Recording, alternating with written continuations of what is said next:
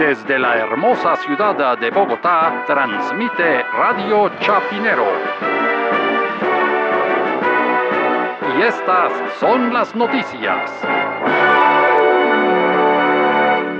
Santa Fe de Bogotá, Colombia. El presidente de la República, Gustavo Petro Urrego, celebró los primeros 100 días de su mandato con una aprobación del 49.7%. Su antecesor Iván Duque Márquez, según esta misma encuesta de Invamer, tuvo hace cuatro años, en sus primeros 100 días, una aprobación del 27%. Más noticias cuando regresamos. 49. Está del todo mal, ¿no? No, bastante regular, Eduardo. Pues está en el promedio, digamos, de la mediocridad. Pues 49 es Pero- 4, 9 sobre 10. Digamos que es un gobierno este, hace mucho tiempo no lo veíamos que tenía la prensa, no digamos que en contra, pero sí fiscalizándolo mucho, las cosas, es decir, no, no hay tapen, tapen por parte pero pues, del- pero- de la opinión pública. Pues yo no sé, pues la gente está feliz porque, pues sobre todo los petristas, porque le ganaron a Duque. Pero es que Duque creo que ha sido el gobierno con la, no sé si con Pastrana, los de mayor desaprobación en la historia. Pero es que si usted, eso es, o sea, eso es como un triunfo como haberle ganado ahora, ya que estamos hablando de mundial y todo, estamos en plena, en plena fiebre, pues como haberle ganado a Surinam o a Haití, pues no sé, pues digo yo, no se le ganó a Argentina ni a Brasil. Es que mire, en estos mismos tipos de encuestas, no todas eran de Inbamer, algunas eran de Gallup, otras de diferentes eh, encuestadoras, pero más o menos eh, a los 100 días se acostumbra a hacer un- unas, unas encuestas, un sondeo de, de- de popularidad del presidente. Le va, le va, me puse a averiguar porque ¿qué se va a acordar uno? Pues yo me acordaba que, que Iván Duque le había ido pésimo y terminó casi que peor. Pero digamos, en los primeros 100 días de César Gaviria, que fue 1990, según una encuesta del Centro Nacional de Consultoría, Eduardo, la imagen positiva fue del 74%. Y eso que arrancó, o sea, en su primer día estaba en 89 y fue perdiendo cinco mensuales hasta llegar a 74. Obviamente, ¿por qué? Porque le subió a la gasolina, eh, subió tarifas de energía, anunció que iba a subir el IVA y aún así, pues tuvo 74%, que es casi lo de Petro más Duque junto. O sea que, pues, Sí. digamos que, que, que lo de Petro, pues tampoco es algo del otro mundo. Mire, los primeros 100 días del gobierno de Juan Manuel Santos, obviamente el primero, ¿no? Porque el segundo arrancó bastante mal. Tuvo 73% imagen favorable. En parte, dicen, porque se acababa de bajar a alias Mono Jojoy, se distanció de Álvaro Uribe, porque el segundo mandato de Álvaro Uribe fue pésimo, entonces esto era como un renacer, y empezó a hacer, digamos, una de las cosas que hizo Pedro también, ¿no? Abrió otra vez las relaciones con Venezuela, eh, mejoró el contacto, los contactos con Brasil, con Ecuador, con Estados Unidos, y pues, bueno, tenía su 73%. Terminó en un 43% en el primer mandato, y creo que en el segundo fue menos de 30, Eduardo también.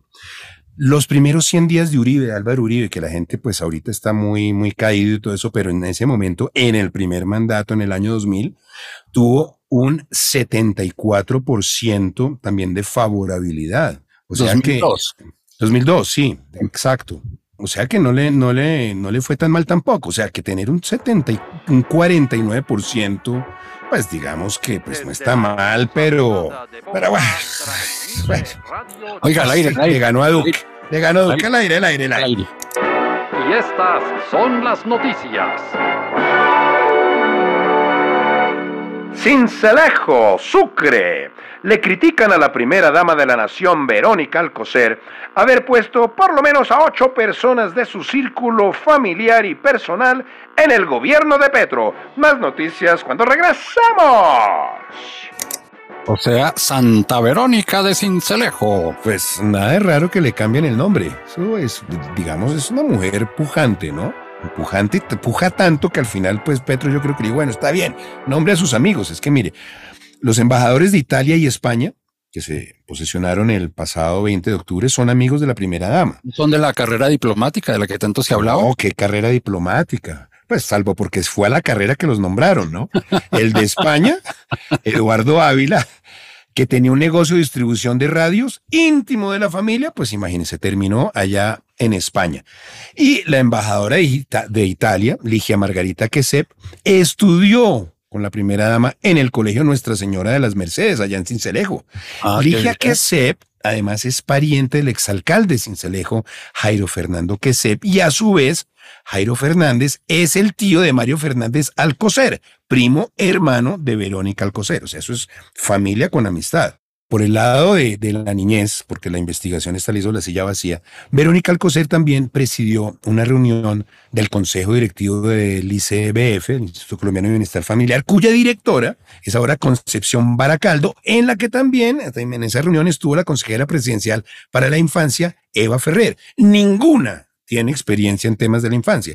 Pero Baracaldo fue secretaria de planeación en Chía, o sea que eso es un fortín Sí. del petrismo entre el 2004 y 2007, y además vecina de la casa de los Petro. Bueno, y Eva Ferrer es española, ¿no? Además, la consejera para la niñez, que tampoco tiene ni idea en temas de, de niñez, pero fue asesora de la imagen de Alcocer y que pues mucho ha tenido que ver, porque digamos que lo, lo por lo que ha sobresalido Verónica Alcocer es por su imagen y fue nacionalizada de manera express. O sea, imagínense ahorita lo- todos los colombianos que están tratando de ser españoles y que se les demora años. Pues esto en dos días, Eduardo, una semana, llegó, porque hay que tener por lo menos, hay, hay que haber vivido dos años en Colombia para poder eh, tramitar eso. Pues Ferrer hizo su solicitud el 24 de agosto y el 30 ya era colombiana.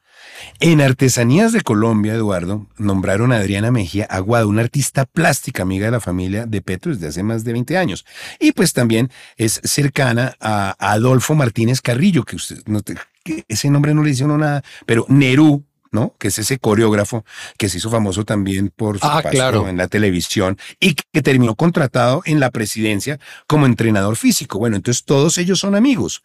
Y dicen que hasta el ministro de Transporte, Guillermo Reyes, que digamos la gente dice que es una cuota del Partido Conservador, pero resulta que la esposa de él es amiga de Verónica Alcocer, es más, se llama Carmen Larrazabal y es una sexóloga, no sé si es sexóloga de la familia Petro, pero es sexóloga de profesión. Ella, pues, este señor terminó también, a pesar de los escándalos de plagio y todo eso, pues allá terminó de ministro de Transporte. Como verá, Eduardo, donde manda capitana no manda marinero, ¿no?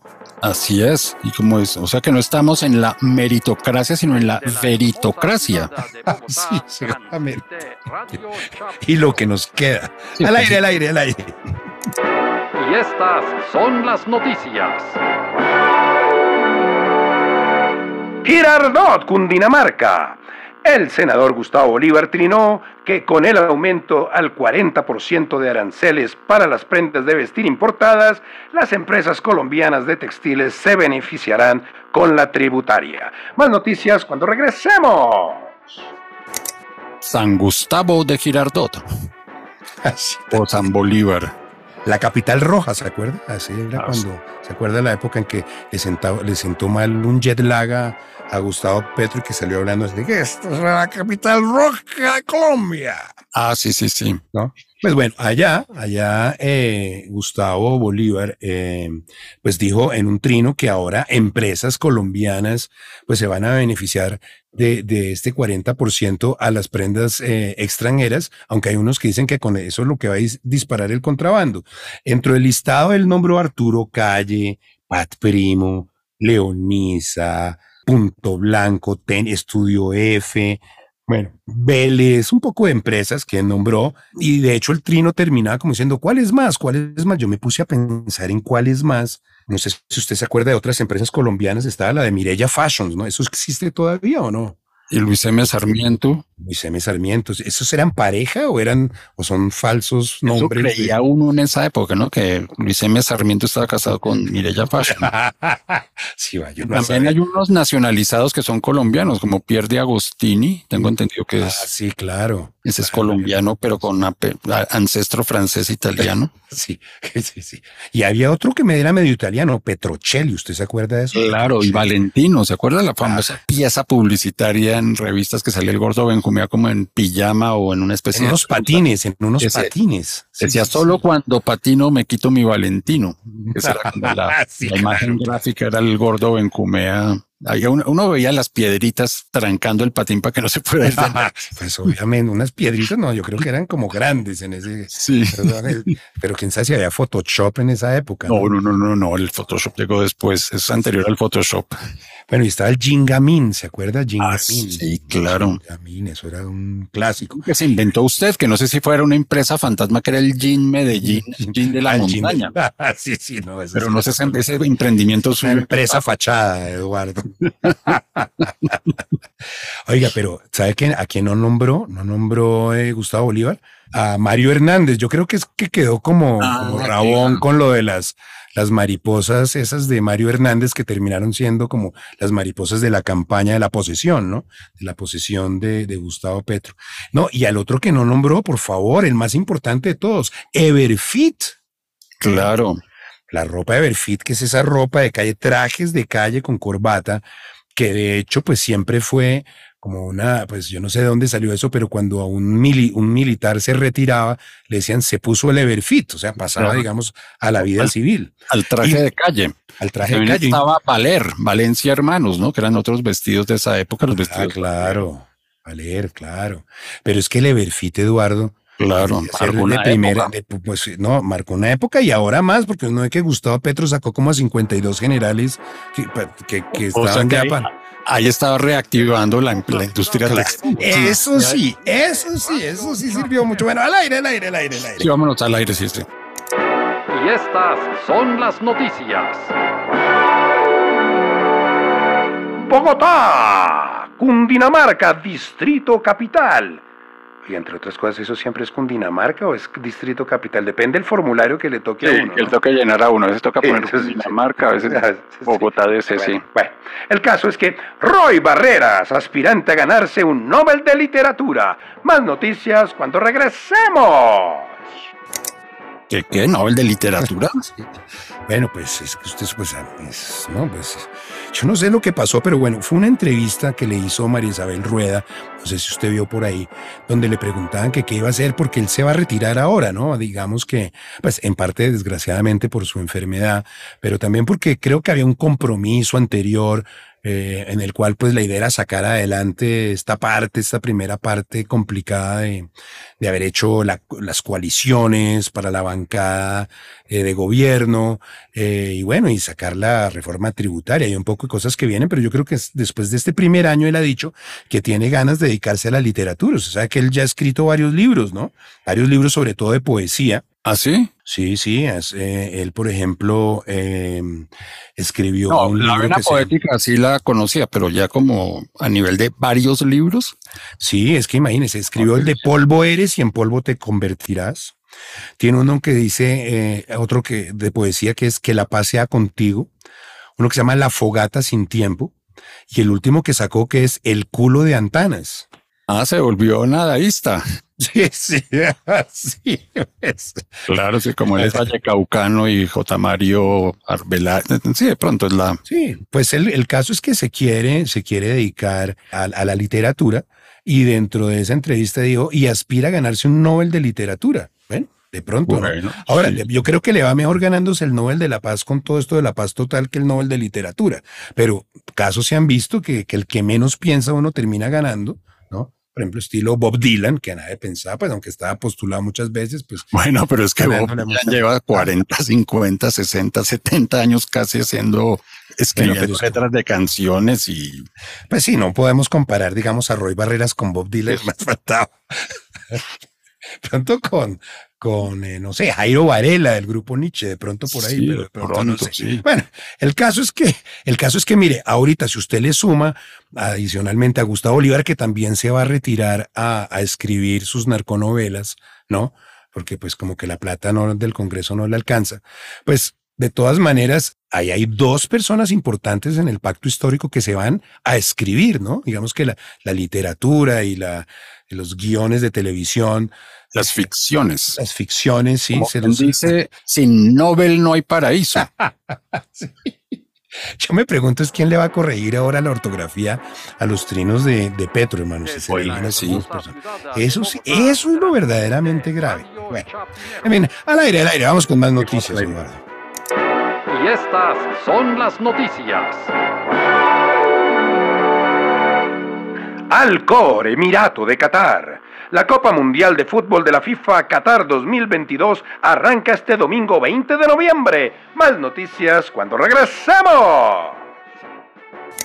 San Infantino de Qatar o San Blatter de Qatar o San Platini de Qatar. Sí, San Platini de Qatar. No, San Bedoya de una vez. Ah, sí, no es San Bedoya.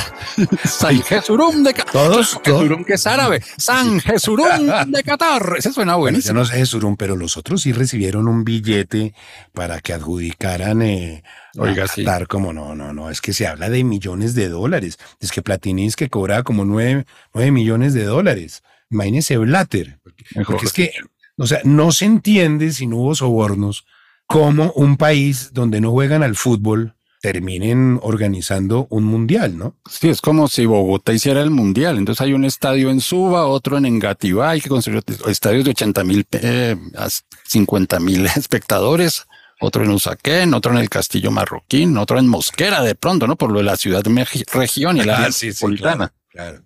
Y no solo eso, sino que habrían tenido que terminarlos en, en cuatro años, cosa que aquí no pudimos. Acuérdense que nos tocó renunciar al Mundial del 86, porque ni el Campín funcionaba para eso.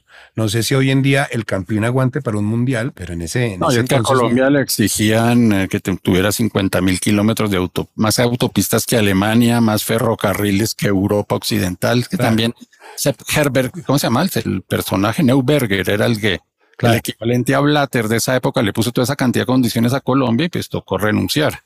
No, en solamente un país que, que vive del petróleo podría organizarlo. Nosotros ahora mucho menos, Eduardo, ahora que no, no va a haber plata ni, ni el petróleo, ¿no? Pues, que vamos a poder organizar un mundial de esos. Pero, pero las personas que murieron construyendo los estadios es terrible. Ah, Sí, ¿cuántos? Como 6.500 Y personas. como los falsos positivos, ¿no? Sí, 400, una cifra, no, pero en serio, una cifra de ese nivel, es decir, son cifras aterradoras y eso pasa, pasa de agache. Por ahí veo a mucho disque comunista, socialista en Twitter diciendo igual yo voy a ver el mundial porque el fútbol, fútbol, ¿qué es? Coca-Cola mata tinto, ¿no? Fútbol mata violación de derechos humanos. Coca-Cola, sí, claro, Coca-Cola, que además fue el patrocinador de la cumbre de, cambio climático en Egipto y todo, ¿no? Y Coca-Cola ¿Ah, sí? está en todo así, claro. Y fue el gran patrocinador de los primeros emprendimientos de Joao Avalanche cuando comenzó a que la FIFA llegara a todos los rincones del mundo, que no fuera pues como un asunto entre Sudamérica y Europa, como era el fútbol en hasta comienzos de los 70. Entonces metió a África todo eso gracias a la Copa Juvenil, era la Copa Coca-Cola, ¿no? La que ganó Maradona Claro, claro, en el 89, Alemania en el 81. Lo que es absurdo es que lo vaya a terminar organizando Qatar, que es un equipo que no deja ni ir a las mujeres a los estadios, ¿no? Y que hayan metido también a Irán, que haya clasificado Irán, también donde está prohibido para ellas eh, casi que, que La jugar. ¿Se vida que- civil. Sí, ¿no? La Sí. vida civil, todo. Pues, Sí, la todo, vida. El mundo, todo el mundo se queja, hasta los mismos deportistas iraníes se quejaron de que dejaran eh, llevar a la selección porque era una forma de protestar. Pero eso no hay nada que hacer contra la FIFA. Eso sí, como, No, esto es un mundial distópico para mí. Esto es como estar viendo una película esas de pesadilla zombie y el mundial es en Qatar. sí, no, no. Eh, y Son- en diciembre, no, para mí este es el mundial distópico. Yo la verdad, pocas ganas o ninguna gana de, de conectar con eso. Pero claro, Y- mundial y- fútbol es mundial, pero Sí, claro. Usted sí vio la noticia de, de la ministra de Trabajo en Argentina que le preguntaron que qué era más importante, si acabar con la inflación o, o el Mundial de Fútbol. Y dijo, no, no, no, ahorita hay que concentrarse en que Argentina gane el Mundial. ¿no? Ya lo de la inflación lo veremos más adelante. mejor dicho. El folclore. Sí, lo que hay que inflar es el ego, el ego, la inflación del ego, lo importante. Acaban de asesinar a un pibe en la, en la tribuna del Estadio Independiente. Sí, es el folclore, el folclore del fútbol. Eso forma parte del folclore. Bueno, al aire, al aire, Eduardo, al aire. Al aire, sí, al aire. Hasta aquí las noticias en Radio Chapinero. Los esperamos la próxima semana.